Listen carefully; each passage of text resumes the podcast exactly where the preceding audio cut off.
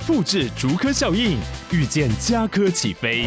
嘉义花园造镇新案 AI 世界城隆重登场，马上把握与嘉科最近的距离。嘉义科学园区无人机产业聚落，华泰名品城打造高铁 Outlet，故宫南院长庚医院县府生活圈 AI 世界城二到三房抢先预约零五三七一七五五五。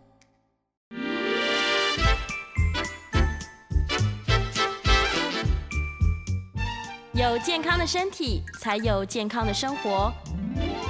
名扬扣专业医师线上听诊，让你与健康零距离。Hello，各位听众朋友，早安！这里是 FM 九八点一九八新闻台。你现在所收听的节目是星期一到星期五早上十一点播出的《名医 Uncle》，我是主持人药李诗诗。今天的节目一样在九八新闻台 YouTube 频道直播，欢迎你来到直播现场。我们二零二四的第一场诗诗跟哎，赶快邀请我们的来宾，台大医院麻醉科的教授孙孙维仁孙医师。孙医师早，诗诗您好，各位听众大家早安，新年快乐，新年快乐，天气特别好，真的心情。也特别好，对，二零二四开始啦！第一节节目马上请到孙医师来聊聊，这其实跟我切身相关哦。对，我昨天就发生了，就是有一些人，应该是说很多人啦，各式各样的疼痛问题，可能看了很多很多科，嗯、花了很多时间，嗯、最后得到一个自律神经失调的答案。然后我们就觉得医生是不是找不到原因就骗骗我呢？嗯，所以你是看。什么科的医生？我比较好奇。嗯、我是胃痛，我只要吃太快啊，或是压力大。是内科医师给你的答复。对，而且是什么检查也都做完了，最后说啊，应该胃没事，是自律神经失调。是，现在这个名词啊，叫做自律神经，这个名词后面加失调也好，或者是病变也好，嗯，它已经渗透到各个 次专科里面了。是的，最早开始讲的是。呃，精神科，精神科啊，对，精神科，他如果不能定义你叫做忧郁症啊，呃，或者是不能把你定义为这个叫做，呃，这个叫做精，这个心神失调的话啊，那么他说你还是蛮正常，你的检查是很好，嗯，那你只是有一点不正常，那这个不正常，那讲不出什么原因来，对，他就用自律神经啊。所以你看，你去看肠胃嘛，对不对？嗯、你的肠胃消化不好，然后常常有一些，呃，你觉得就是不稳定，在食衣住行娱乐里面，只要有一个项目让你觉得跟你的生活有一点，啊、呃，有点坎坷，嗯，那你会发现啊，这个呃，复健科医师，啊、呃，骨科医师，内科医师。开始会把这个名词用上来，没错，所以这个名词是其实是有点泛滥的了哈。那我也一直在追究这个题目，就是说，也谢谢你提出了今天在二零二四的第一天就把这个失调这件事情拿出来讲，因为它这个是分为两块，一个叫自律神经，嗯，然后一个叫失调，是，所以从字面的意义来讲，失调两个字代表不是一个病变。嗯，所以应该是很恭喜你，就是你的医生啊，没有办法用一个疾病来规范我们诗诗小姐，呃，什么胃溃疡啊，哦，对，肚子不舒服、啊、或者是嗯，挛缩啊，嗯、这种叫做，这叫我们叫疾病嘛，对，疾病，英文叫 illness，illness 就是你可以有一个疾病诊断代码，嗯，呃，对对，健保。有个代码，肩膀就有一个代码啊，这个代码就告诉你说要忧郁症，呃，忧郁状态、焦虑状态，嗯、那这个叫做疾病。嗯，所以请各位听众先听到这个名词，先放一半的心。从这个名词上来讲，不管哪一个科的医生告诉你说，哦，诗诗你哒哒哒哒哒哒，不管怎么怎么的，那我猜想，我认为，你现在罹患的。问题叫做自律神经失调，所以先恭喜啊，诗诗小姐没有生病啊，没有疾病，太好了。但但就是不对劲，对啊，就不舒服，这就不舒服痛啊。这个就是说明你会去看病的一个原因嘛。嗯，你没没有不舒服，怎么去看病呢？但是你不是去看病，你看的是一个失调，所以这是第一个我们要厘清的一个条件。是，再下来就会，我想诗诗本身也是，嗯，我们就是医疗专业人员。对对，我相信在你的求学过程，你学习了很多药方面的知识、生理方面的知识，你大概还没听过什么一个毛病叫做自律神经失调，所以你就找不到一个。药物可以去治疗，对。自律神经失调，对不对？没有对应的药物，因为如果我们说是高血压，嗯、那这这种类繁多，多啊。我们节目里面有各式各样的专家告诉你说，嗯，洋洋洒洒，糖尿病、慢性疾病，每一个疾病本身，嗯，它都有一个对应的药物，对，连精神疾病都是这样，都有。但是自律神经失调这件事情是没有的，没有的，没有的，对吧？对，所以他给你的治疗是什么？没有治疗。那那你不是白看了吗？没错，得到答案就是没有疾病，但是还是不舒服，只好减低压力，快乐生活。哦、好，对。下一个问题就似乎是你这个失调，我们英文叫 dysfunction，dysfunction、嗯、就是功能。有点不太正常，对，意思就是说你这个车子啊开起来没问题，不会去撞车，但就觉得哪里怪，就是它这个失调本身呢、啊，嗯，它的这个定义就导致于它的这个在提供治疗方面呢就很大很大的偏差。哦，所以我们要回答的下一个问题就是。什么叫做自律神经？嗯，那如果用这两个字来加起来，就是觉得这个名词啊，是一个相当混淆视听的一个名词。哦，那在健保的这个给付里面，甚至在我们的一般医生的行规里面，这个名词呢，啊，算是一个我们叫做“垃圾桶”的诊断。就是你弄弄一弄，没地方丢，往那去，对，往那去，哦、哪里有用丢的哈，就丢一个垃圾桶，他常常丢不准，糟糕。啊、呃，既然说叫垃圾桶诊断，它的其根根本的原因在于我们对这个自律神经的定义，跟一一般民众的了解，嗯，落差非常庞大。嗯、那我先讲讲什么叫自律神经，因为。这个名词，如果它现在开始叫做自动驾驶，有没有？嗯嗯，叫 autonomic，就是 auto，对，无人车，auto drive，auto drive，这个这个叫 auto，好。那这个自律神经它的名词呢，也叫 autonomic，就是说我们身体呀、啊，不需要靠脑袋去操控的神经系统，嗯，叫自律神经，是它自己会动的。你血压不是你自己控制的，对，你的瞳孔不是你自己控制的，啊、哦，没错。好，你的这个肠胃的收缩啊，比方说诗诗去看这个呃，这个肠胃不舒服，嗯，不管是胃液逆流啦，或者是很多的问题啊，消化不良，嗯，嗯，这个肠子呢是属于平滑肌，对，是任何的平滑肌，我们就叫做不随意肌，嗯，不随意肌的意思就是说它是自己控制的，所以这些名词我们叫做做。自控、自律神经控制的，他自己会行动。所以你想，你睡着了以后啊，你所有的东西都是自律神经在控制哦。对耶，是不是？对，睡眠。所以，所以自律神经失调的第一个条件，第一个条件就是你的睡眠品质非常的不好啊。它又不称为失眠，失眠也是一个疾病。我们说失失眠，你就开。安眠药、镇定药，好睡，哦缓解焦虑的药。嗯，这个是能够让你的神经系统比较能够缓和，但是自律神经系统不是啊。对，因为你睡着了以后，你所有的功能，包括你你的这个括约肌、你的胆道、呃瞳孔等等，没有一件事情是你可以自己控制的。嗯，所以自律神经失调的总体上的一个表现。第一个表现就是在睡眠，嗯，就你睡起来就是觉得全身啊，睡完没有舒服的感觉，你有没有这种感觉？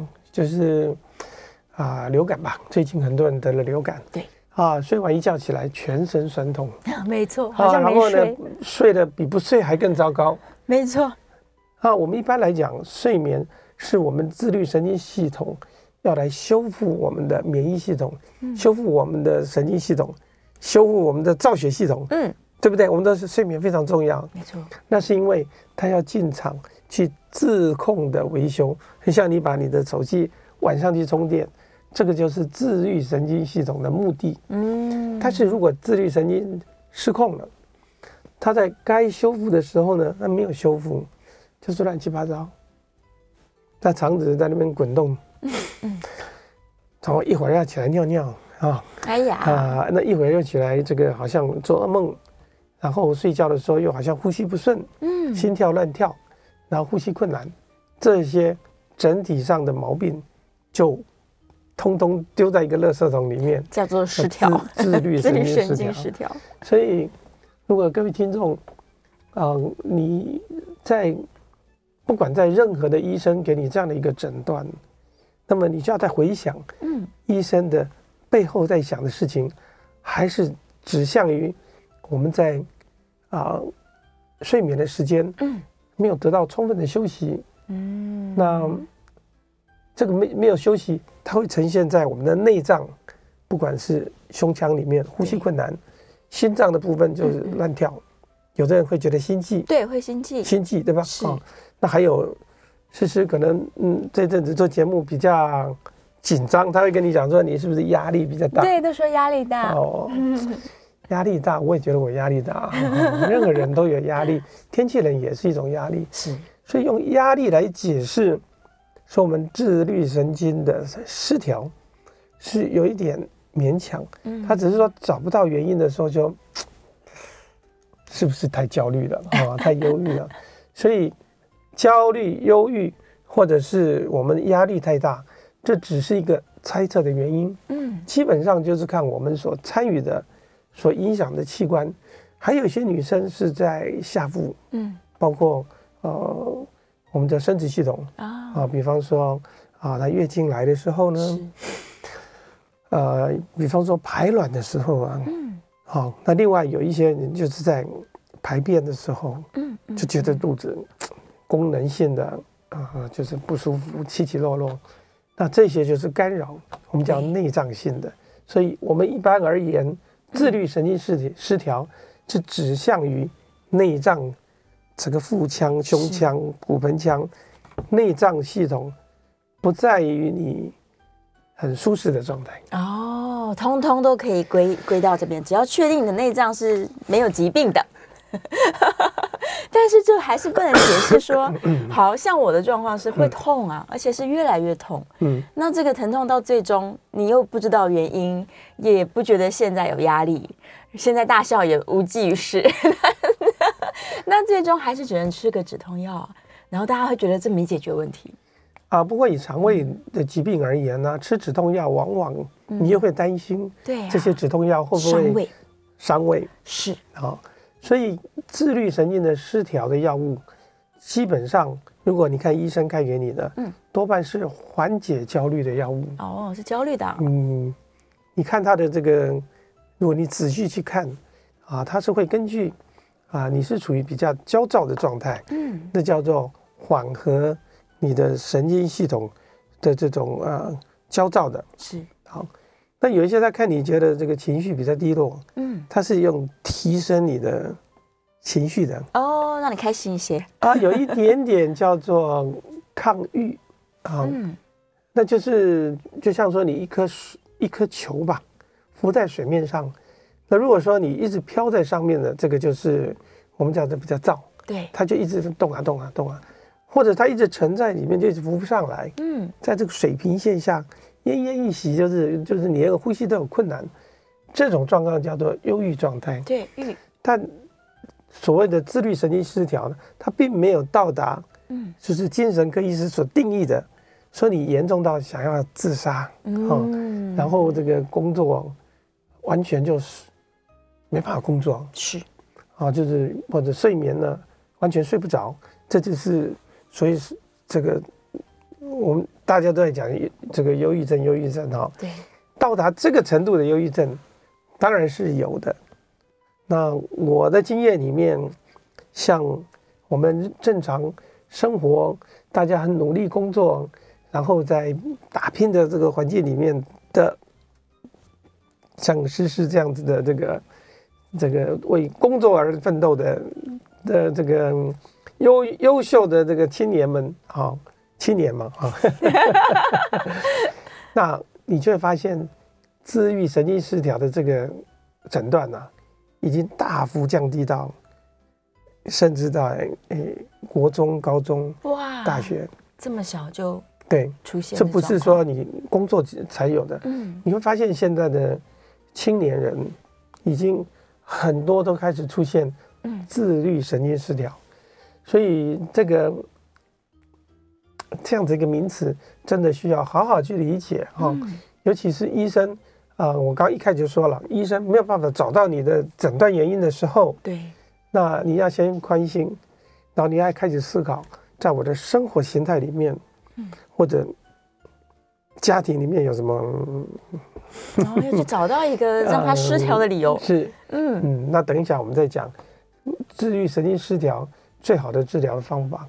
所以基于这样的原因，嗯、医生已经很很有把握的跟你讲，对，你摸摸鼻啊，他 妈我别修啊，对呀，但是。你还是不舒服，所以你一定会胡思乱想，你一定会想说，啊，我就是有不舒服，你为什么老跟我说我没病？对呀、啊，哦，所以这个就是我们医生跟患者之间的一个落差。是，我说你没病就是没病，并不表示说，嗯，你没问题，有问题，有问题，但是没有疾病。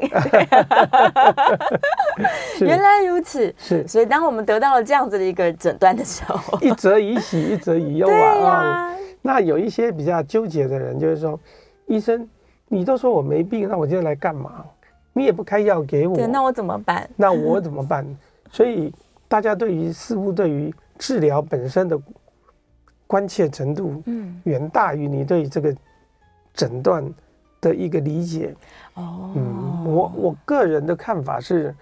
啊、呃，你发生的这些不愉快、不舒服的状态，对，你更需要去了解 what's wrong，对，我出了什么问题，而不是一味去追求说，我不管什么问题，就你就帮我治好就好了，对，这个这跟我没有关系，不解决原因，对我这跟我没关系，嗯、那是你的问题，你没有帮我治好是你的问题，嗯，那这种是属于比较推卸责任的做法。那一般而言，我要告诉各位，身为医生的啊，嗯。我如果看到类似这种反应的哈，比较欠缺这个叫病识感，对，他老是觉得说，我去骗访名医，你就是要给我药啊，你要给我一些治好我啊，我们叫做这个银这个 silver bullet，就是银的子弹，打一枪，你这个吸血鬼就打死了哈。他一直困扰我，我一枪把他打死，但事实上。事实上没有这种良方啊，嗯而是你回头去看看，你的身体是不是跟你这个环境、跟你自己现况有了一些冲突，所以它才会有一些平衡。这也是个机会啊，这是个机会。是是，检查一下自己的生活，是不是哪边出了不平衡？对呀，嗯，你十二月三十一号、十二月三十号，你有没有稍微盘点一下你过去这个这一年来？发生的事情做太多事了啊，是好，嗯，优秀的人都会这样做。对呀、啊，我就盘点了，发现哇，这一年怎么忙成这个样子呀？然后最后一天应该好好休息吧？然后就很懊恼，说我怎么一事无成的？对，任何人都需要去每天，其实写日记是一个做法。是，还有就是要去盘点，嗯，我的身体是不是过度使用？哦，我的脑袋。是不是台湾话讲，你没磨一点卡称哦，假一点下游啊，就是说你其实没那个能力，你硬是吞下了你不该吞的这些任务，嗯，或者是对别人的期待，是，那你没办法达到，那这些东西就累积在我们的我们的这个身体上面，嗯嗯，所以它会在不同的器官呈现哦，哦，不是每一个人在所谓的自律神经失调。它是都是一样的，是。像你比较弱的，是属于嗯上消化道，对，哦，那我是比较弱的地方就是会头痛，哦，哦，是，嗯，有有些人是头痛很厉害，对，有些人是。那另外有一些人就是拉肚子，嗯，嗯。你听过吧？腹泻，就是叫做肠燥症。对，还有一些倒霉的人，就是会这个这个这个这个，哎，这个上厕所。啊，对，这个叫做呃膀胱急躁症。是，这些你们注意到，我们讲的都是，呃呃内脏系统，对，没错，都是跟括约肌有关系。就是说，我们任何的呃器官，它像一个袋子，嗯，你要保留在这里面，你要上下一个门呐、啊，把它关紧一点。嗯，那如果自律神经失调的时候，这个门呢、啊，它就自己打开。哎呀、嗯，所以就会有胃食道逆流。是，它该关的时候呢，结果你一躺下去就逆冲冲到你的脖子来，嗯，这就胃食道逆流。它应该要能够休息舒服的消化的时候，他拼命收缩，这就肠燥症。是一个晚上起来七八次，这个叫做什么？这个这叫膀胱过动症。对，所以这很不舒服的、啊。大家如果经历过这些事情，但你去看医生，医生说你没病啊，你就说哦，我这个医生现在进奥购，赶快换一个，答案一样哎。对对，所以我也是希望。呃，听众朋友，因为我们今天虽然是讲疼痛哈，嗯、虽然是讲疼痛，疼痛只是其中一个表现的方式。是，那它基本上还是在我们的自愈神经系统里面的一小部分。嗯，嗯是是是，所以你要去检查的是说我过度使用了人体，造成它不平衡了。那我真正的这个治法，哎，等一下，我们下一节节目要来教大家怎么治它了。对，失调嘛，真的嘛？以前孙医师说，这个痛它就是身体的警报器，跟你说有地方出事了。嗯，对，但是不一定是它痛的位置出事了。对，对，它只是在这边放了一个警报器而已。是，对呀，还是要去看看到底系统性，对，或整个人生。哪里出了毛病吗？是啊，如果说家里一直一直门铃一直有人在按，嗯，先不要讲警铃了，对，你一定会很，这到底是有客人来，对，是谁来了，还是警报器坏了？呃，就是修怕点，对啊，因为大家一直是干扰我不舒服的，嗯，这个门铃就是要告诉你一件事情，有访客嘛，对，就你打开门没有访客，那那那到底是？是鬼魂来吗？发生什么事了？对，还是还是真的有人来给你来给你捣蛋。嗯，所以我认为这些捣蛋的事情啊，啊，就是我们自己要去检讨的。你有没有得罪人啊？得罪了自己啊！糟糕。是是是。好了，我们准备要休息进广告了。这个广告回来之后，我相信啊，很多人应该都跟诗诗一样，自律神经失调了，而且引发了疼痛了，又不想要依赖止痛药，到底怎么办？我们广告回来告诉你。好，欢迎回到 FM 九八点一九八新闻台。你现在所收听的节目是《名医 Uncle》，我是主持人药理诗诗。我们再次欢迎台大医院麻醉科的教授孙维仁孙医师。哎哎，诗诗你好，回来啦。嗯、对，我们再趁广告探究一下失调的原因。在讲原因之前，我们还是、嗯、分析一下。嗯。所谓的自律神经，它是有两个系统，是啊、哦，一般来讲叫做交感神经跟副交感，这你大概听了很多了。对，踩踩油门，踩刹车，踩油门，踩刹车。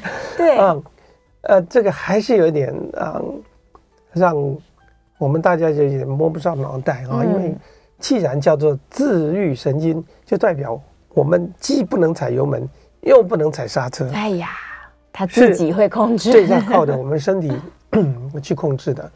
那，呃，所谓的交感神经系统，呃，它是属于那种加速型的。嗯，在我们面对压力、面对生命危险的时候，身体呢很自然的、反射性的，它就释放出很多这个上腺肾上腺素，你也听过啊？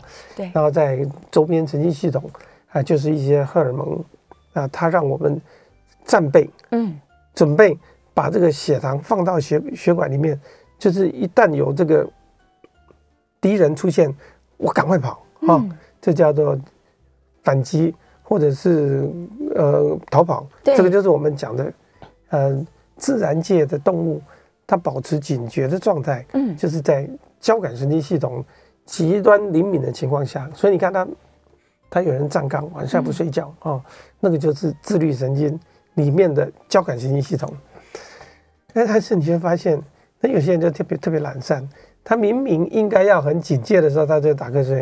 哦，像我在跟学生上课，你发现一半都睡着了，糟糕了。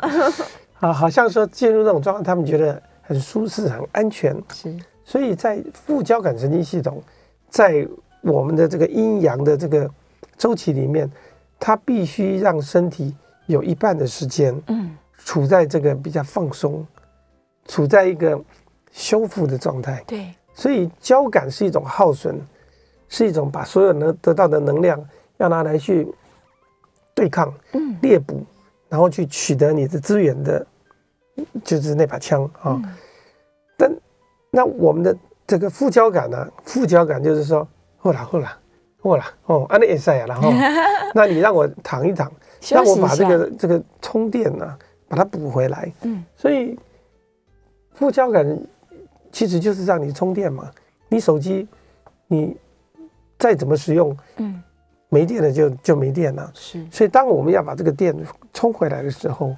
或像各位有人开电动车，它是快速充电，嗯，还是缓慢充电，嗯，哦，所以你用快速充电跟缓慢充电来看这个自律神经系统的状况，你就发现副交感神经系统它是属于充电的一个循环，嗯，在另外一半，忙碌的人像诗诗，每天排满满的时间，你休息时间就是晚上。十二点一点以后，对，是吧？是。一大早他赶呃一起匆匆忙忙这个就要赶着出门了，所以休息时间就是这么短。嗯，所以你是属于快速充电型，是。啊、哦，甚至连一般周间下午有没有打个瞌睡的时间可能都有限，没有，对哦，最多在计程车上嗯打个盹。那这个其实如果是自己开车的是非常危险的，嗯，长途驾驶开到一半。一睡着就撞车了嘛？是，所以副交感神经系统，它必须是在适当的时时间出现，嗯，它才有修复作用。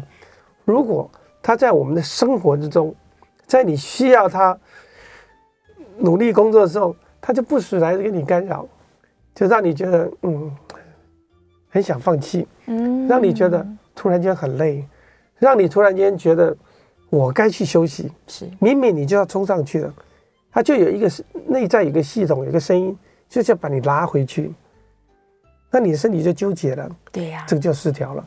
所以啊、呃，你看很多这个演员、主持人、嗯、运动员，他上场之前狂吐有没有？哦，有些人是。你你你看那个 Lady Gaga，然后那个一回去跳完回去狂吐，一直吐一直吐，这个吐。就是自律神经系统里面的副交感神经。哦，对，他就把他的这个什么全部都吐出来，是，那这是很可怕的事情。哦，他很忍的哦，那为了要让你的这个嗯休息跟这个付出嗯动律动之间达到一个平衡，我们正常的生活告诉你，生活形态就是你是一个周期，对。你一定要有一个像阴阳的周期啊，活动，然后休息，活动休息。但是我猜思思啊，或像我们这些，像最近竞选啊，大家很热闹啊，他是这样，他就不是一个周期，它就是这样子，东跳一个西跳一个，对，然后你只能在一个很短暂的时间里面。啊，陷入昏迷，然后马上就醒过来。嗯嗯，那这种生活形态，如果变成一种常态，是你就混乱了。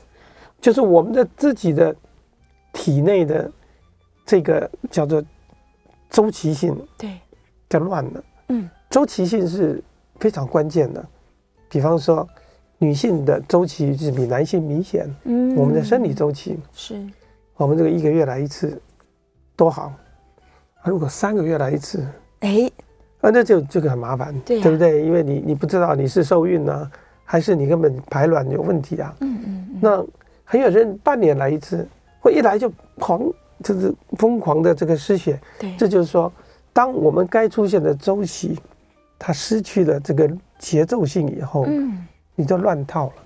就比方说你跳个舞，跳舞多美啊，对呀，它就是有节奏嘛。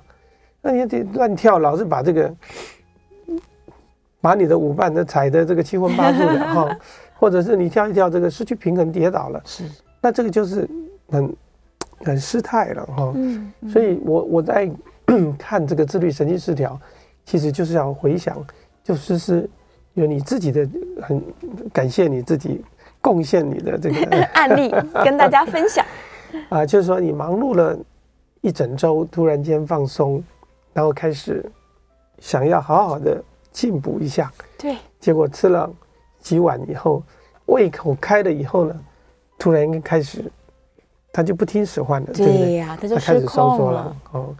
所以后来你怎么做呢？后来我怎么办呢？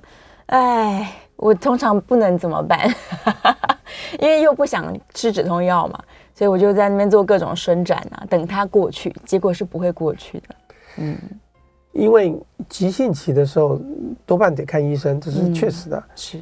那如果你一直在这个月里面一直反复出现这件事情，是，那就告诉你有一件有一个有一个讯息告诉我们。说我们是不是真的虐待了自己？嗯，没，亏待自己。那这件事情就自己要好好检讨。那刚刚诗诗提出一个很好的方法了，比方说你自己一个人在家里，你可以把瑜伽垫铺上去，嗯，啊，那开始做一些啊舒缓自己，这叫做随意肌。嗯，我们的肌肉叫随意肌，是随意肌是可以靠着我们意志力去控制的。可以控制的部分，欸、在随意肌里面，唯一可以去调控我们不随意的，就是什么？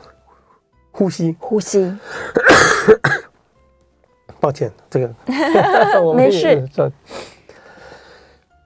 你有没有注意到，这个瑜伽一直在教出告诉你的是控制呼吸的方法？对呀、啊，还有循环式呼吸。对，你在你的做一些阿萨那，就是一些动作的时候。借由你的体，这个这个叫什么？诶，姿势哈，嗯，啊，调控呼吸，因为自律神经失调的解决的第一个方法，最有效的方法，嗯，就是调息啊，调息呀。所以你看很多的杀手啊，他很紧张啊，他这个那个射箭有没有？对，他射箭，诶，他稍微瞄瞄不准就打歪了。没错。他们第一件事情是做什么？先深呼吸，对，调息一下，镇静下来。哎，你看卡通片也是这样啊，那个什么龟大仙呐，那个、嗯、啊，那个什么功夫熊猫啊，第一件事情就是啊，这个啊调息啊调息。那调息的目的就是让我们的这个，诶、欸、诶、欸，这个叫做我们的横膈膜，嗯，跟横膈膜就是一个随意肌，哦。但是他睡着以后，你你是不能控制横膈膜，对，它是也是一个不随意肌哦。但是它唯一可以同时控制跟又不控制的就是横膈膜跟呼吸肌。嗯。所以如果我们现在很刻意的闭起眼睛，全身的观想在我们的呼吸这件事情上面，你是不是已经进入了那把钥匙去调控？对，自律神经系统。那。那这个也很小心啊，因为有时候你呼吸过头了，变成换气过度了啊。这个这个就是要很小心的。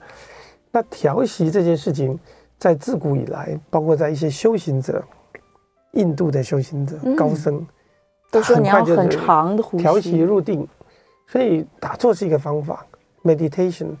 那这种呃，在脑脑波去调控你的由上而下去控制你。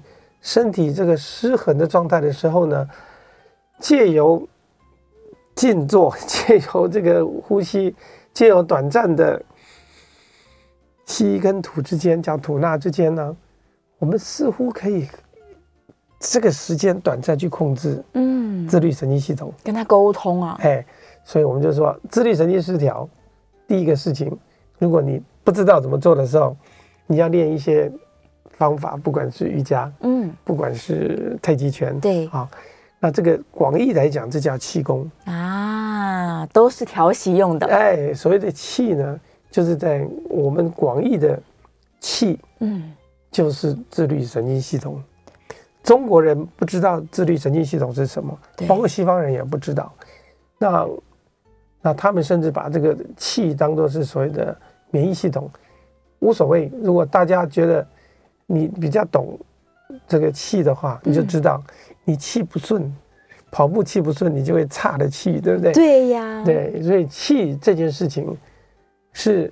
啊，生气也是啊，生气也是，啊、生气气不顺了，对对对对，对，跟人家讲话一言不合开始一给他拱哈，对呀、啊，气也是一个很麻烦的事情，生气吐气，嗯，嗯，哎呀，所以就是要好好的把自己这个气息调稳，气，把这个生气，对，把这个状态调稳。它就慢慢可以改善一些，不要进入失调态了。FM 九八点一九八新闻台，你现在所收听的节目是《名医央叩》，我是主持人药理诗诗。我们再次欢迎台大医院麻醉科的教授孙维仁孙医师。哎，诗诗你好，回来啦！哎、嗯，我们在线上有听众朋友推荐我说，按摩搞不好也是一个方法，啊、对，借由别人的手。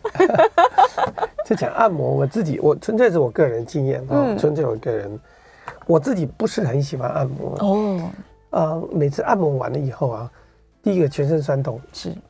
啊、呃，可能因为我比较不是那么怕痛，他他觉得我可以再按重按重一点啊，这第一个。第一个按完以后哈、啊，有有一些你平常不太会被刺激到的地方被刺激起来。啊，所以呃那个晚上啊常常睡得不太好，嗯，所以这个。我我自己呢，就有有的人有的人按摩的很舒服，就天天要按摩，你变成习惯了。那如果你要按摩的话，一定要找一些你比较熟悉的，嗯，啊，就是手法也比较温和的，哦，他也理解你啊。对，这可能重要。要不然你是找苦啊。那当然，另外有一种说法了啊，假设就是我帮你按摩，我帮你按摩这件事情，嗯，那。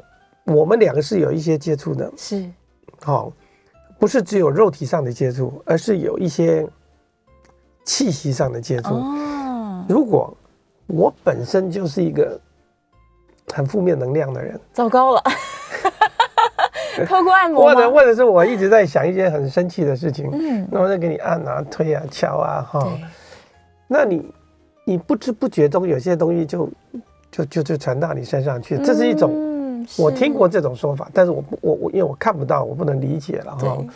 但的确是有这样子啊。如果一个 不是很开心的人，嗯，跟你按摩，哦，你你你按的就浑身不自在嘛。对呀。啊，如果是你心爱的人跟你按摩，开心多了，特别好。但问题是，你想妈妈给小朋友按摩，嗯。啊，小朋友按摩啊，多开心啊！你看那个肉又软，那随便捏捏，好幸福啊！对呀，你帮你家的狗按摩，多舒服啊！嗯，但是如果以此为生的按摩，我自己会会觉得啊，除非是运动员是啊，因为他的那个肌肉使用量非常的广，嗯，非常的激烈，他们要找的是专业的。那一般人的酸痛的按摩呢，呃，效果是短暂的啊，哦、短暂的，是那而且还是。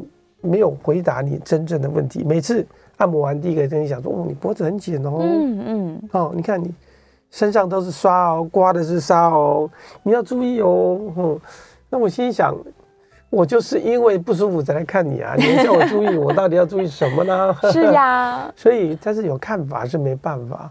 其实，嗯，按摩本身也是一个帮你做体检的一个过程，嗯，让你知道你身上这么多的肌群。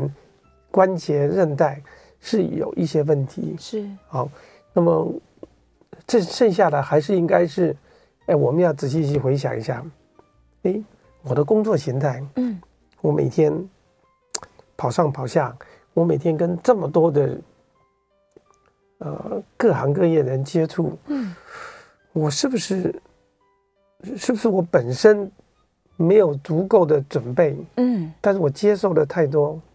这些哦，这世界的刺激，哎，那我消化不来，嗯、所以我就积在体内。是，等到夜深人静的时候，他就一个跑出来跟你反刍嘛。嗯，你说那那那这个时候我能做什么呢？其实你是搞不清楚的。所以在你的这个身体里面啊，肠胃系统或者是这个泌尿系统，嗯，他就一个一个去去给你捣蛋啊。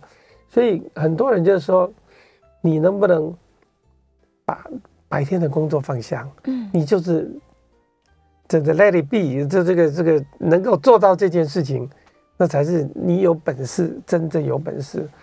那我们很多事情就把往自己肚子里吞呐、啊，嗯，然后比方说疼痛来讲，对，诶，我觉得不舒服，我觉得头痛，我就开始吞药，嗯，其实你没有去面对你原来不舒服的点，没有，那你就先灭火嘛，对，哎呀，点点啦，卖差啦，哈，对，把那个电铃关了，对，你这小孩子在那就打一个巴掌，可是他是不舒服，你就把他打巴掌，嗯，他不叫不叫了。可是他他结果是以用很激烈的方式表达出来，是，这就是啊自律神经系统失调的，嗯，给我们一个很大的一个教训。那我们尤其是这个社会，自由工作者越来越多，嗯，你算自由工作者吗？嗯，不算。哦，自由工作者的他是嗯。没有八小时的限制，没有，随时都在工作，对，随时工作。还有像母亲，嗯，母亲算是自由工作者，全职的工作者，全职都在工作。对，他从小孩子醒过来，或者连他整个家庭都是他自己的责任，这样子的一个生活形态，嗯，不叫工作形态，生活形态，你就会发现自律神经系统开始到处的蔓延。啊，所以它不是一个病，是，但它肯定是。造成我们现在社会一个乱源，嗯，也就是说，我们身体没有调整好，但是我们去承接了我们自己做不来的事情，是，嗯。嗯，也就是说，我要治疗这件事情，我要真正改善，不要说治疗好了，我要真正改善或是摆脱它这个失调的状况，要去检查的是自己的生活形态了，检视自己生活心态，嗯，那怎么办呢？对呀，怎么办呢？那 call for help，还是要去看医生吗？我想 call for help 就是说。你要喊呐、啊，对，你要求救啊！你不能把这事情都你一个人做啊！你如果是，嗯、你是父母亲，啊、你是一个妈妈，对，你那你你你你回家，先生都在那边打电动，那你不行啊！你说你要把他抓出来啊，对不对？哈，好，或者是你的工作本身，嗯，你做不来的时候，你一定要说 sorry，stop，、嗯、这个事情。老娘做不到，有时候你要很激烈这样去讲，对，要不然大家会觉得说你可以，你你可以啊，嗯，你是哪里不愉快？你月经来了吗？你今天为什么哪里不舒服？你明明是可以的，对，其实大家是帮助你的方法，其实是害了你。那我们最好的方式是，嗯，认清自己的不足，然后就说对不起，嗯，对不起，啊。我现在不舒服，对，或是我真的是承担不了这么多责任，嗯、或这么多事情，哦，call for help 可能是一个方法。像尤其是母亲啊，是我们如果有人在听，对呀这些这个阿公阿嬷啦，嗯、哦，这个是带个孙子啦，我自己很责任感很重啊，觉得我可以，对，你觉得你可以这件事情就是不可以，就像酒醉驾车一样，嗯、我喝了酒，我觉得我可以。你走路都不稳了，嗯，你怎么可以呢？当我们现在酒驾还有还有人帮你帮你抓哦，嗯，但是你自己 abuse 就是你滥用你自己的超越了你自己的能力去做工作，嗯，但是没有没有警察会抓你哦，是那你自己要当自己的警察，说哎，哎。不行了，欸、你你们太累了。哎，我我我今年六十五了，我要退休了。哦，你们我每天工作三个小时、四个小时可以的，其他你们滚蛋，丢你丢回去。哎，对耶，要有这个智慧。对，就是你大家可能一直想要证明自己能够可以扛得更多，做得更多。以以前的笑话了，我我我我们我们一个小孙子，嗯，上去找爷爷，他爷爷说，嗯，好好玩，来来来来，亲亲抱抱，啊，滚蛋。好玩归好玩，嗯，但是我爷爷，我的时间到了，对，我我退了不搞，我我我要休息了，滚蛋，啊啊，他就滚蛋了，要不然他继续闹你闹的你不开心，他也不开心，大家都这个不是这个这个这个双方都受害嘛，嗯，所以嗯，stop，对，对不对？这这个叫这个叫什么？喊停嘛，喊停啊！喊停是自律神经系统里面一个很关键的一个做法。嗯，你对自己喊停，哎，我来想一想，哎，我好像该暂停喽。嗯，该休息喽。打篮球不就是这样吗？对呀。那个教练就会说：“哎，这个不行了。”嗯，而且他还傻傻在那边打，你要自己喊停哈。嗯，那自律神经系统它就是一个我们讲刹车跟油门的系统。对，如果你自己身体没有这个警讯系统，告诉你 sensor 感应器，告诉你该休息不休息，那你要用自己检控的方式，是。透过这些不舒服，就像嗯。啊，诗诗感受到了，嗯，可能你的解答就是我下次不要吃火锅，不对不对，下次是平常不要这么忙，才不会突然放假。你 有可能平常不这么忙嘛？嗯，你只会越来越忙，要小心，对对不对？想办法。但是当你在越来越忙的过程中，如何去插入前阶段这种一直不断增强的、嗯、的这种节奏里面，哎、啊，突然一个暂停，是暂停，暂停，暂停啊、哦！你看那个、嗯、那个美式足球跟篮球都一样啊，十分钟也好，那个那个那个那个暂停。哦，暂停。嗯，他暂停干嘛？让你休息一下而已。休息一下。嗯，对呀，多么重要！所以以后我们每一天随时都要跟自己说：“Stop，该休息就休息。”是的，对，调息一下。想不到呢，真正的解答不是止痛药，是暂停。但每个人暂停的时间不太一样，所以自己要好好想。真的要找到自己的节奏啊！太好了，非常谢谢孙瑞仁孙医师为我们得到这个人生的答案。我们下一次节目见喽，拜拜，拜拜。